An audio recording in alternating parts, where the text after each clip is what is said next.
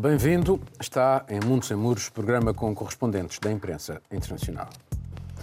Joe Biden anunciou esta semana novos impostos sobre as grandes empresas e os mais ricos. Pretende assim harmonizar a fiscalidade entre o trabalhador americano comum e aqueles que ganham muito, sendo que são estes últimos quem normalmente consegue os melhores mecanismos para minimizar ou evitar até pagar os impostos. Precisamente por isso, Biden anunciou também investimentos avultados para o combate à evasão fiscal. Na verdade, os sinais de um mundo demasiado desigual estão cada vez mais expostos. Em 2020, ano marcado pela tragédia para a grande maioria da população mundial, os mais ricos ficaram ainda mais ricos do que no ano anterior, mais 30%, segundo a Bloomberg. Empresas houve a anunciar despedir milhares de pessoas e ainda assim a atribuir prémios de milhões aos seus administradores, a Boeing, por exemplo. Mas Grandes multinacionais estão também debaixo de olho e a liderança nesse combate pertence também à nova administração norte-americana. Está em curso uma proposta de uma revolução fiscal planetária, a criação de uma taxa mínima global aplicável às maiores e mais lucrativas multinacionais. Um passo relevante no combate ao desvio de lucros para paraísos fiscais, já recebeu o apoio do G20, do FMI e da OCDE. Caterina, sobre este assunto, Biden é o presidente dos trabalhadores, como referia um jornal francês? Tenta. Eu acho que este, este plano de Biden um, é bastante interessante, mas é importante relembrar que também é um plano que ainda está em fases muito iniciais das negociações e com certeza vai encontrar uh, grandes obstáculos, uh, incluindo os próprios, os próprios lobbies destas uh, grandes empresas no, nos Estados Unidos. Mas uh, ninguém lhe retira. Uh... O crédito, por tentar, não é? Certo. Uh, mas o que nós estamos aqui a olhar é uma coisa que já se, já sabe há muito tempo. Nós estamos a falar de, do, do 1% da população que domina ou detém uma grande parte da riqueza mundial, Mais entre 40% a 50%, 50%. Os números, números variam. E dentro deste 1% temos um grupo de 175 mil pessoas que detém 25% da riqueza mundial. E aí estamos a falar de nomes que todos nós conhecemos, desde o Mark Zuckerberg ou Elon Musk, um, ao próprio CEO uh, da Amazon. Um, muitos dos serviços que essas empresas dão são serviços que nós todos usamos no nosso dia a dia, não é? Portanto, muito do, do, dos profits que estas empresas fazem é porque nós também usamos estes serviços. Uh, mas também tem muito a ver com os próprios mercados financeiros e como os mercados financeiros um, funcionam. Se nós olharmos, por exemplo, para o caso da, da Amazon, que teve um profit uh, comparar com o ano com 2020 a comparar com o ano 2019 muito, muito elevado, não nos surpreende, porque todos nós fizemos shopping online durante a pandemia. O que me surpreende neste caso e o que me choca mais nestas empresas é não só os CEOs fazerem muito, muito dinheiro, mas é também a forma que estas empresas tratam os trabalhadores. Portanto, se nós olhamos para uma Amazon, nós sabemos que usamos os serviços. Mas depois, quando lemos notícias que os trabalhadores da Amazon, por exemplo, os condutores, são obrigados a urinar dentro de garrafas de plástico porque trabalham 14 horas por dia, ou quando vemos, por exemplo, no México, que uh, os trabalhadores que tiveram a Covid foram obrigados basicamente a sair uh, do mercado de trabalho, ficaram sem emprego uh, por causa da Amazon, aí é que levanta questões sobre estas, estas empresas. Portanto, eles fazem dinheiro, mas o respeito pelos trabalhadores não está sempre lá. Miguel, é curioso como a Biden também estimula a sindicalização nos Estados Unidos. Parece ser o presidente que anda a estimular as pessoas para se sindicalizarem também a propósito precisamente da Amazon. Eh, há uma revolução, uh, entre aspas, nos Estados Unidos com este presidente, depois daqueles anos de Trump? Bem, para, posso citar um comediante norte-americano que lhe chamava Sleepy Joe, e afinal o Sleepy Joe não é tão sleepy assim, mostrou nestes 100 dias que se completaram desde Joe Biden é presidente dos Estados Unidos, mostrou que ele tem, tomou imensas iniciativas, muitas iniciativas, um, sobretudo na área económica, na área da política externa uh, foi mais um pouco, foi maior a continuidade, diria, mas esta medida pode significar de facto o fim de uma era o fim da era começou com as Reaganomics, com, a, com as políticas de Margaret Thatcher na Europa e que contaminou o mundo inteiro. Contaminou o mundo inteiro ao ponto de se achar que não havia qualquer alternativa a este tipo de economia.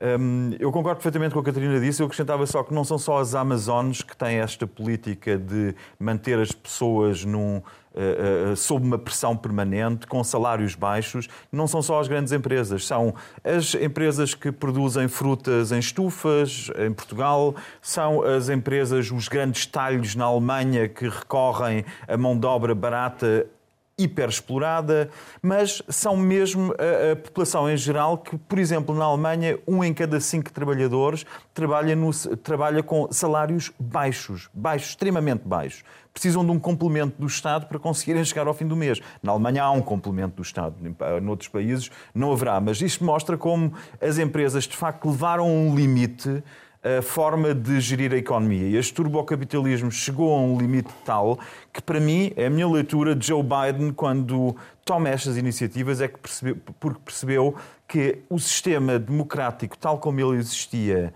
eh, desde os anos 80, não poderia continuar. Porque a insatisfação da população é tal que leva a fenómenos extremo, extremos. E um desses fenómenos extremos foi Donald Trump, que ameaçou fazer colapsar toda a democracia, todo o sistema democrático, enfim, tal como ele tem funcionado ao longo das últimas décadas. E por perceber que o sistema não podia continuar a funcionar como estava a funcionar, foi preciso, é preciso mudar as coisas.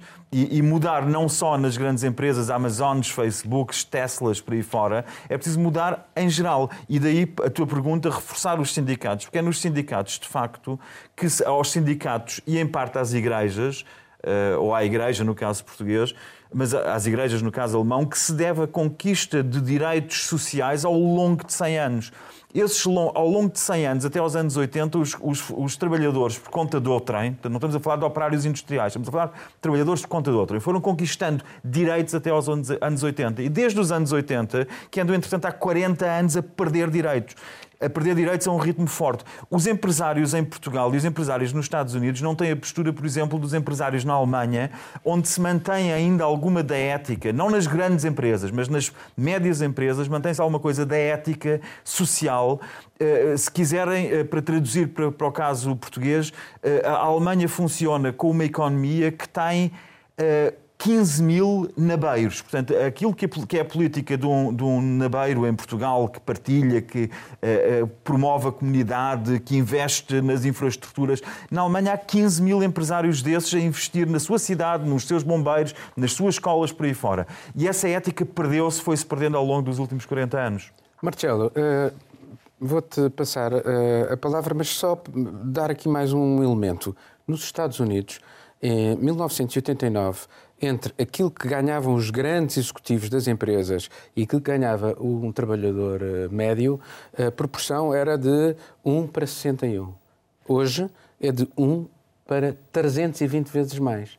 Portanto, de facto, estamos eh, a assistir a um mundo que está a tornar demasiado desigual eh, em, em favor de, de, de, de, uma, de uma elite muito pequena. Sim, a clivagem aumentou muito mas uh, há também outros fatores que acho que se devem considerar e eu, não, é, é, eu também dou as boas-vindas a, a, uma, a uma nova a estes projetos da economia bideniana. E, e, já foi dito várias vezes que a própria, a própria pandemia, de certa forma, deu, deu, deu cabo de uma série de, de políticas económicas que foram, que foram importantes e que dominaram a economia de, das últimas décadas. Eh, vamos ver, né? vamos ver o que é que acontece. De facto, eh, há uma, parece que há um novo rumo e o facto do Presidente dos Estados Unidos ser a voz principal para este novo rumo é, é interessante. Ele mencionou no próprio discurso, mencionou Roosevelt, foi, acho, a única citação que fez e, e, e, recordou Roosevelt, isto, isto é importante. Apesar de tudo, não, não, não tenho esta visão tão, tão compacta e, e otimista também do, do restante 99%, porque esse 99% não são todos pobres eh, da mesma forma e não são tão, tão compactos. E também sabemos que quando, quando a crise aperta, a luta entre pobres ou semi-pobres eh, torna-se mais renhida. Ehm, quero dar dois exemplos que acho que, que, fazem sentido neste discurso sobre a sindicalização. Precisamente em março houve um referendo num, num centro Amazon no estado de Alabama, nos Estados Unidos. Foi recusado. Em que, em que a maior parte dos, dos, dos trabalhadores da Amazon de, de Alabama, eh, deste centro, eh, recusou, recusou a entrada, a criação de um sindicato. Ehm, que a porque... Amazon pressionou.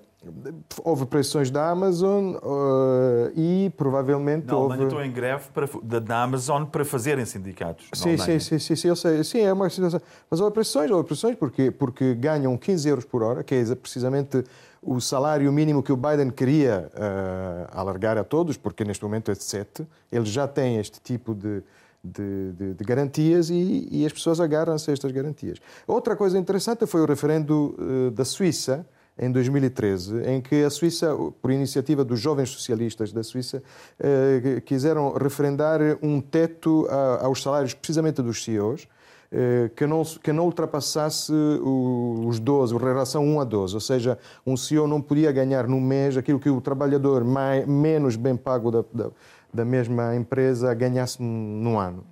E, e, também foi chumbado por medo que, que, a Suíça, que aliás a administração Biden eh, menciona ao lado das Bermudas como um paraíso fiscal, um, para, evitar, para, para, permitir à Suíça que continuasse a, a, captar, a atrair empresas e, digamos, o, a melhor, as mentes mais brilhantes da, da, da economia mundial. Uh, o dinheiro é que manda uh, ou uh, a política vai conseguir mandar no dinheiro? É uma, é uma questão interessante, porque hum, nós sabemos que isso vai enfrentar um desafio enorme no, no Congresso americano, porque essas empresas são os grandes doadores. É, tanto do lado democrata como do lado republicano, são justamente esses indivíduos que financiam a vida política americana. E não é à toa que demorou tanto tempo para sequer falar nisso. Não, nesse momento, Biden não tem garantidos nem os votos da parte moderada dos democratas. É esse o nível de desafio que nós vamos encontrar. E esse tipo de reforma tão ampla como Biden quer apresentar é, não pode ser passado com, dentro das linhas partidárias. Eles vão precisar de votos do outro lado. Então é um desafio adicional. É não só convencer os democratas moderados, que tradicionalmente também têm uma resistência contra o aumento de impostos, mas também é, os próprios republicanos que tornaram a questão da redução dos impostos uma bandeira do partido ao longo das últimas décadas. Não vamos esquecer que até a década de 60 a questão do Estado forte com apoios sociais foi muito presente nos Estados Unidos. Foi isso que permitiu a recuperação do pós-guerra. Foi nesse momento que os Estados Unidos é, cresceram e dominaram como maior economia do mundo de uma maneira ampla. E é interessante ver essa tentativa de voltar a esses anos queria chamar atenção para a ironia dessa viragem progressista do Joe Biden, a ironia de ser um presidente de 78 anos que foi eleito por algo que todo mundo achava que ia ser uma governação morna, uma governação tampão até a normalidade democrática depois do Donald Trump, está se propondo a fazer reformas tão amplas. Nesse momento. E ele... mudar o mundo também, Sim. porque. É, é- Propó... Mas é aquilo, de boas intenções, o inferno está cheio. É muito difícil convencer as pessoas a chegarem até lá. Mas nesse momento, nós sabemos que os Estados Unidos são uma sociedade profundamente dividida. Nós sabemos que Donald Trump teve uh, mais de 70 milhões de votos. É, a questão é, as sondagens mostram, a última do Washington Post, mostram que 65% dos americanos aprovam o pacote de resgate. Ou seja, isso vai muito além dos eleitores democratas. É, mostra que ex existe uma dificuldade entre as forças políticas, Joe Biden, nesse momento, tem o apoio popular para as suas medidas. Obrigado. Vamos passar para outro tema. Penúria de oxigênio nos hospitais Centenas de milhares de infectados em cada dia que passa, doentes e familiares à espera e a desesperar por uma vaga nos hospitais, crematórios a funcionar sem parar. Este é o retrato macabro da Índia de Narendra Modi nestes últimos dias. O país é hoje o centro mundial da crise relacionada com a Covid-19. No entanto, há poucos meses apenas, Modi vangloriava a Índia como exemplo para o mundo inteiro. Deu a entender que o vírus tinha sido vencido. Usou a vacina e as fábricas instaladas no seu território como estratégia de afirmação diplomática, vendendo ou doando milhões de doses a outros países. Permitiu enormes manifestações religiosas hindus, fez comícios com milhares de pessoas num Estado que quer recuperar politicamente ações em detrimento do bom senso e dos conselhos sanitários. E bastou isso para que as contaminações diárias subissem em flecha.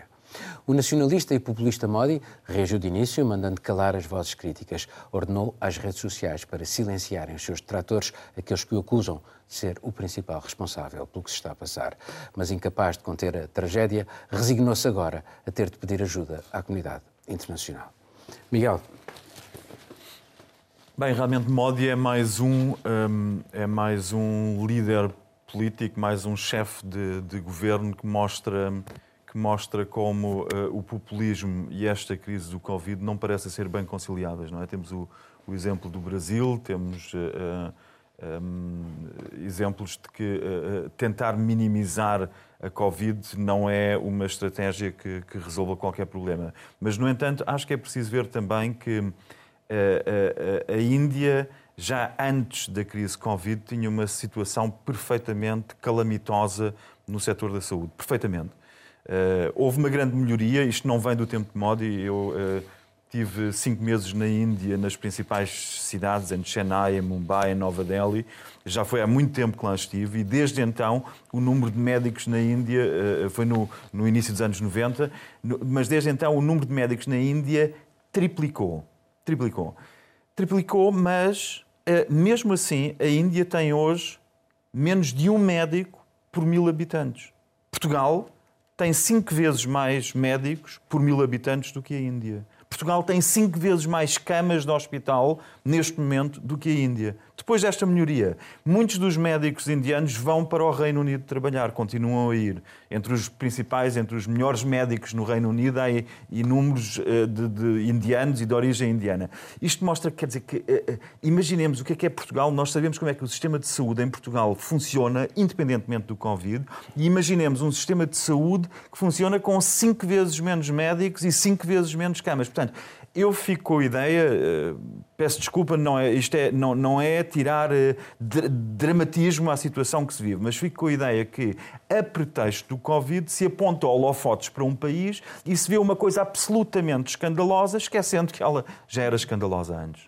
Bom, mas já há aqui o comportamento de Modi, que teve tem tiques autocratas, é um populista, uh, um demagogo, uh, e, portanto, ele tem, de facto, aqui alguma responsabilidade. E é curioso como, por exemplo, ele pediu para calar as vozes da oposição, pediu ao Twitter, e o Twitter acabou por aceitar isso, Sim. o que é um sinal muito preocupante também.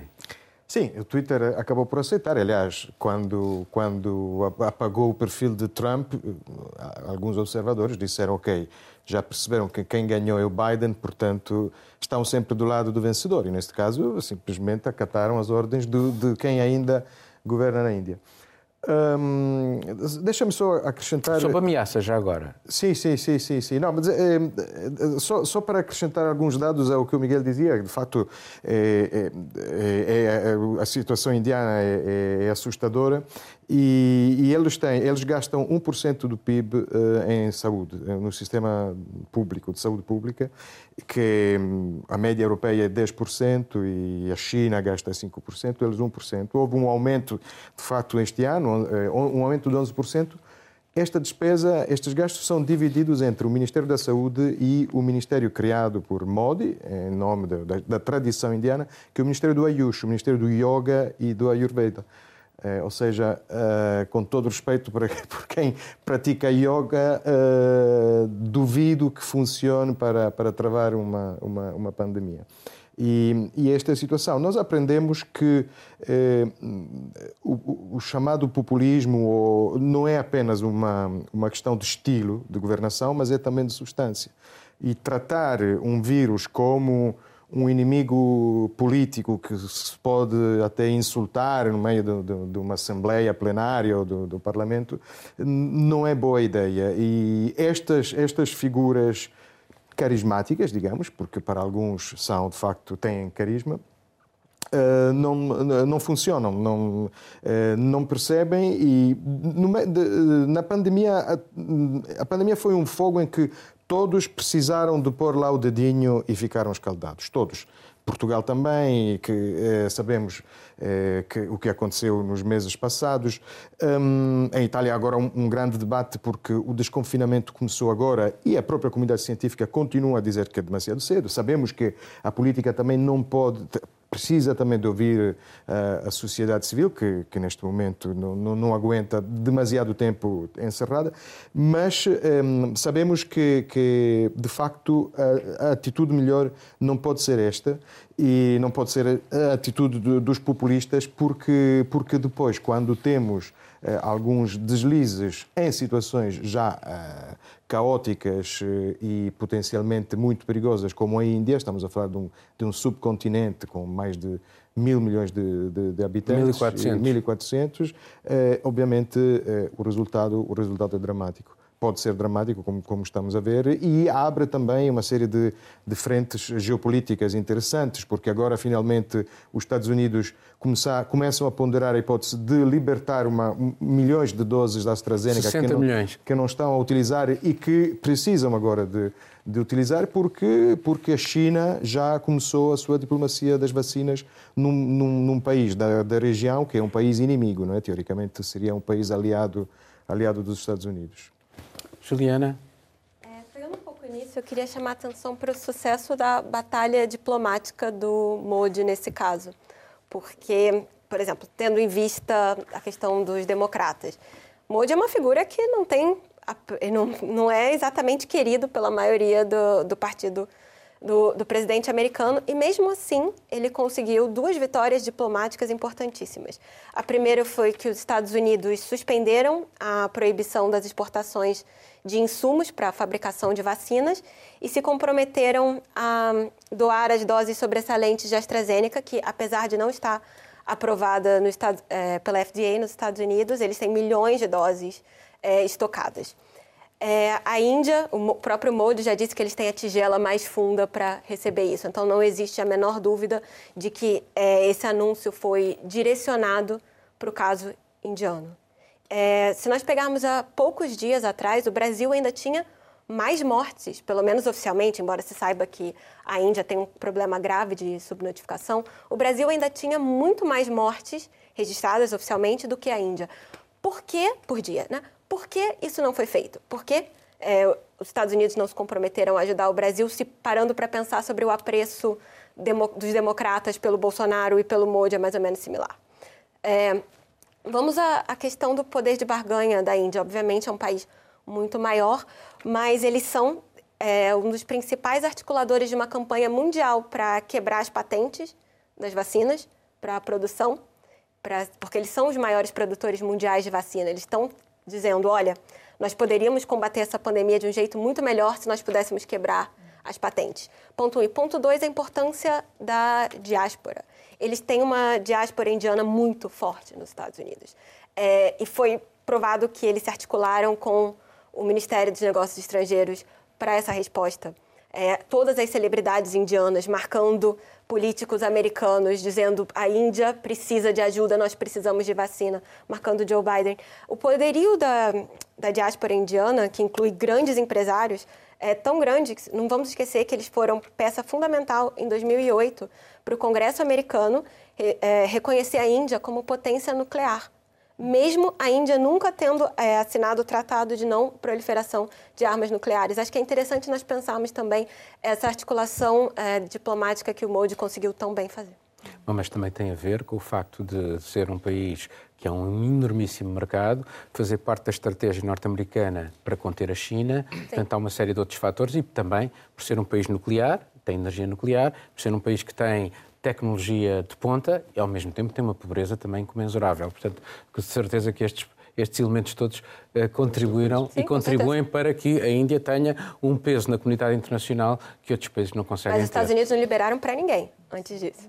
É por causa deste, de variedíssimos Nem motivos, entre eles estes também. Uh, Catarina. Eu achei interessante o que a Juliana acabou de dizer em termos das celebridades indianas internacionais.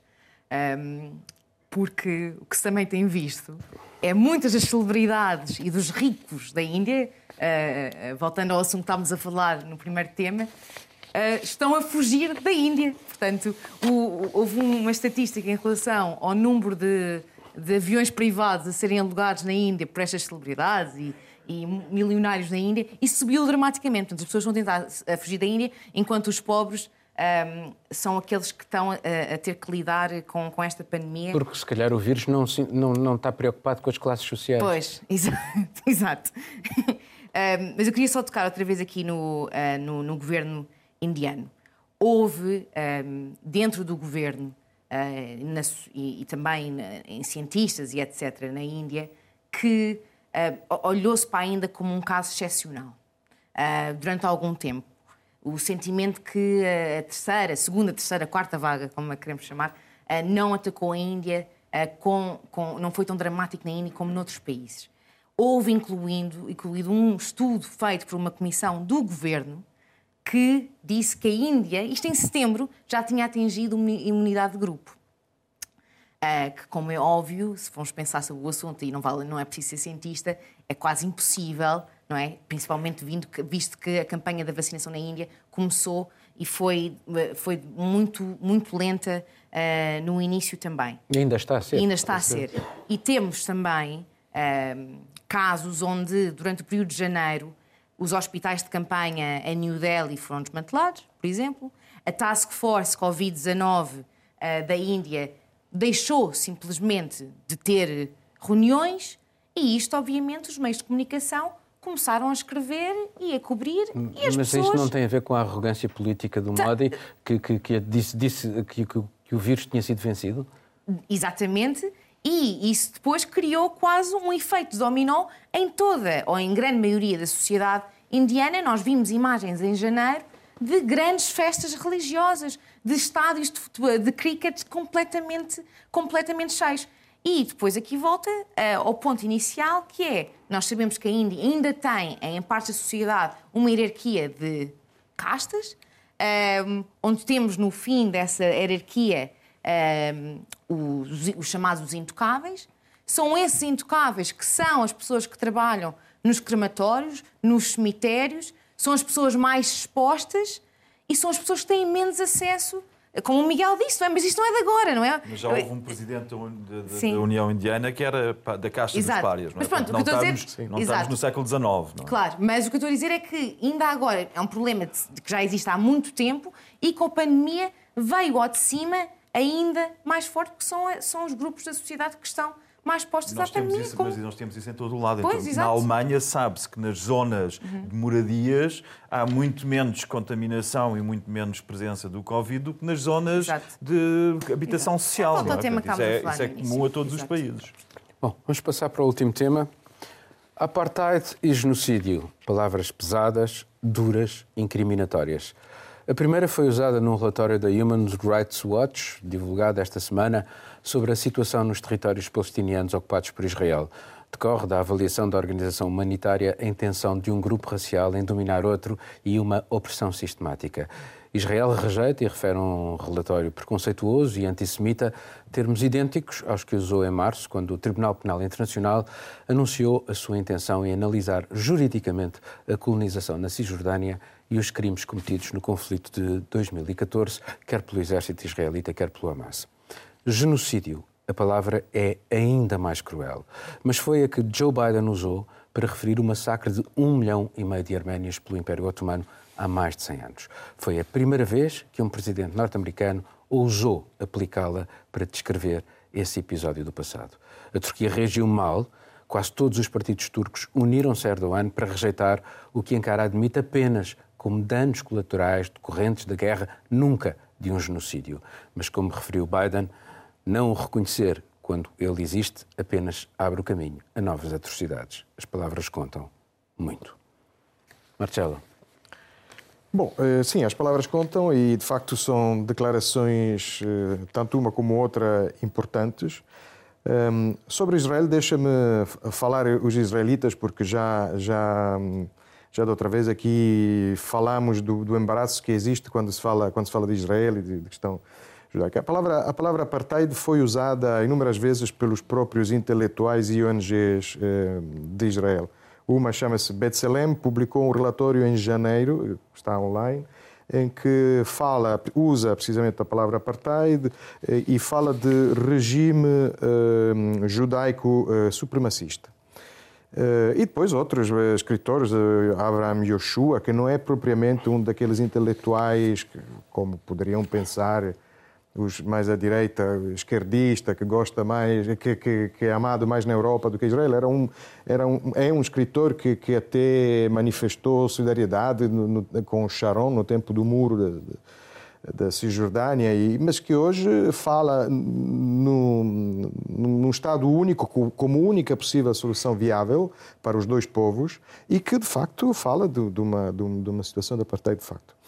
Um, e, e, e, este relatório dos Human, do, dos, uh, Human, Human, Rights, Watch, Watch é, é, um relatório que vem, digamos, uh, confirmar uma série de situações desse tipo. Uh, a lei de 2018 é, sobre o, o, Estado hebraico, o Estado-nação, é uma lei que muitos, a começar pelo presidente Rivlin, tentaram, um, tentaram afastar porque, porque sabiam, diziam que que seria tornar uma, uma arma do Estado judaico, Exatamente. a lei sobre o Estado-nação, que cria, cria um, um, Estado democrático judaico, que é um bocado como as democracias iliberais de Orban, não é, da, da União Europeia. Ou seja, cria-se uma, uma contradição Porque eles têm de termos. uma série de outras eh, comunidades, não é? Como os palestinianos ou os beduínos. Exatamente, existem outra, eh, outras comunidades, outra, por exemplo, os árabes são 20, 21%, outras línguas.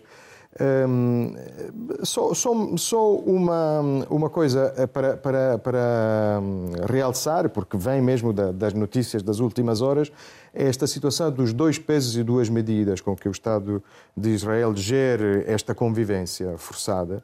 Um, tem a ver com, com, a forma como, nos últimos dias, uh, o Estado proibiu ajuntamentos de árabes, porque começou agora o Ramadão em Jerusalém, e isto criou confrontos na rua com, com o extremismo israelita e o extremismo árabe, porque que também existe, atenção. Não, não...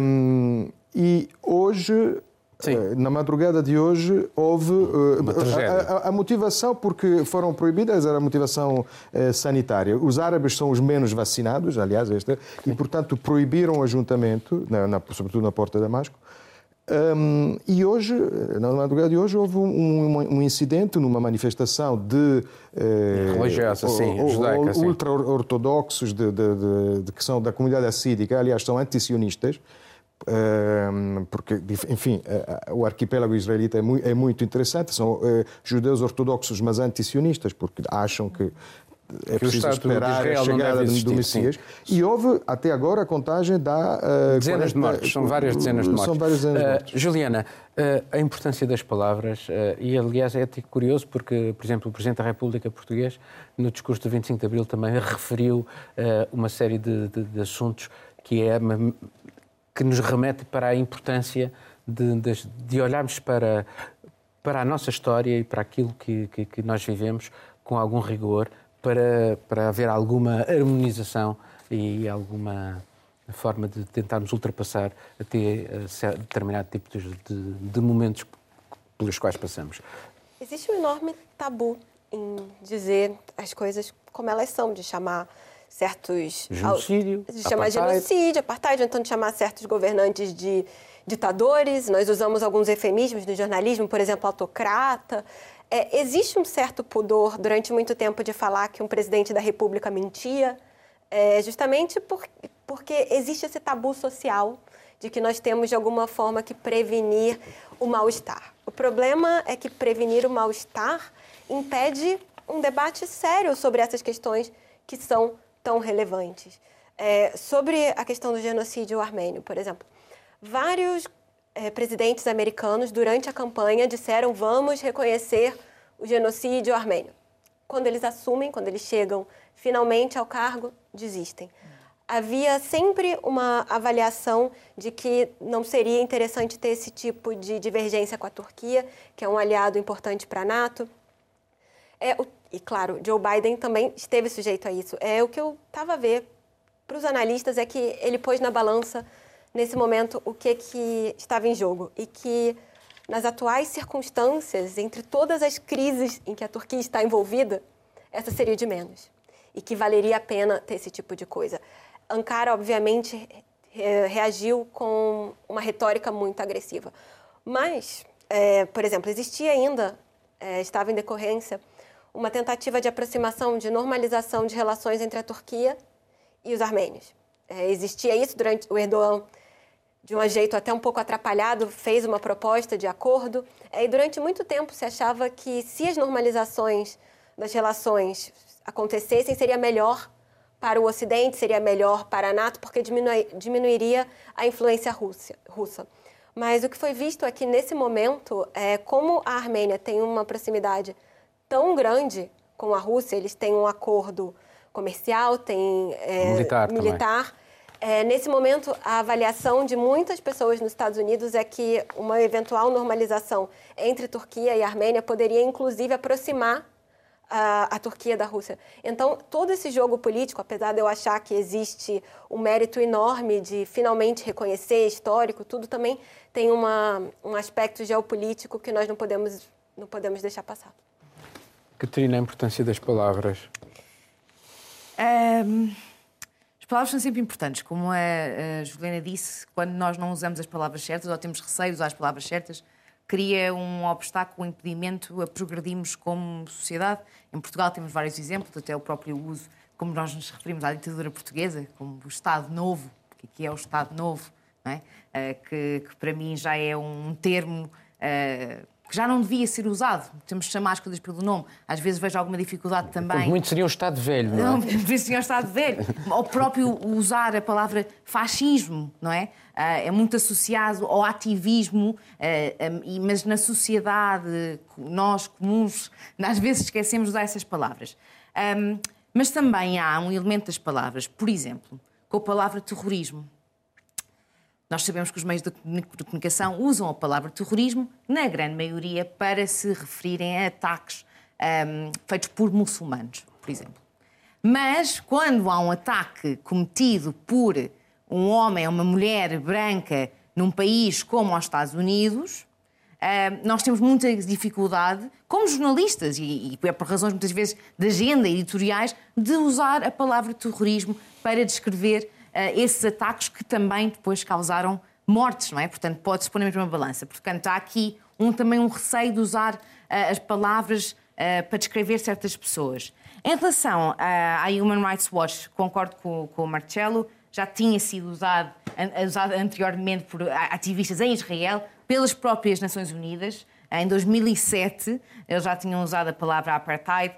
Um, mas depois vai-se sempre esquecendo, não é? Uh, e eu acho que aqui a coisa uh, mais adequada a fazer é tentarmos perceber realmente o significado. Mas se usar, mas deixa-me só, sim, sim. desculpa, permita. Se se usar de facto uh, a palavra apartheid de uma forma mais hum.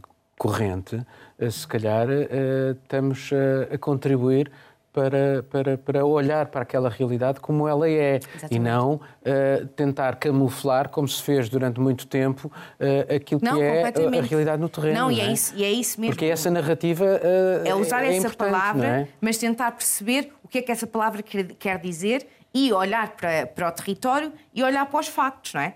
Não deixarem palestinianos construírem certas zonas, por exemplo, ou tirarem os direitos de, de os documentos de residência a, a certos palestinianos, ou não deixarem a liberdade de movimento entre um território e o outro, isso constitui apartheid. Se nós formos olhar literalmente para o que apartheid quer dizer de forma legal, não? Não estou a falar em termos de ativismo. Sim, estou tal, como está descrito, o que a lei tal como diz. está descrito. E o, que, o que a lei diz é o que acontece na Palestina uh, todos os dias.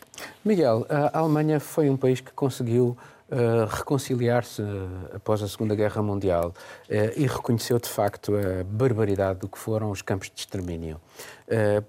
Por que esta dificuldade, por exemplo, que, que, a Turquia tem em olhar para aquele seu passado?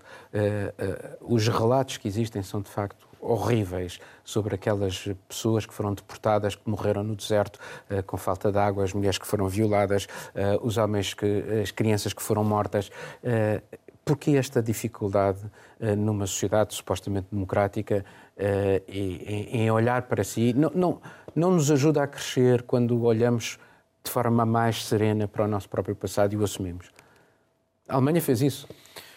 Bem, a Alemanha fez isso. Durante o regime nazi também houve muitas vozes que contradiziam a mentalidade nazi, também houve muitos intelectuais que contradiziam, também houve muitos escritores que contradiziam, também houve muitas vozes dissonantes. Não é por isso que o regime nazi deixou de ser um regime nazi.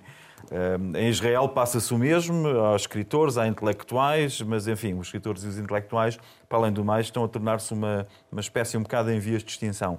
E, e, a leitura de como se lida com o passado, de facto, a Alemanha fez um, teve, um processo, teve um processo muito estruturado a partir de uma primeira fase. Nós não podemos esquecer que a Alemanha chegou a ter um, um, um chanceler, o Kissinger, que foi membro do NSDAP. Chegou a ter um presidente do Land, uh, de Baden-Württemberg, que foi membro do partido do NSDAP. E que grande parte dos membros que fundaram a CDU atual eram ex-membros do NSDAP. Portanto, há também uma certa forma, há uma, uma, uma, houve durante muitos anos a tendência para uh, não reconhecer os crimes que foram cometidos. Agora, o que me parece mais interessante neste contexto é perceber porque é que se fala agora, porque é que o presidente norte-americano fala agora do, do, do, genocídio como um genocídio contra os arménios. Porque a história da humanidade está cheia de genocídios, não é? Contra ucranianos por Stalin, em África por os belgas nas suas colónias, na Alemanha em relação aos judeus, mas também em relação aos ciganos.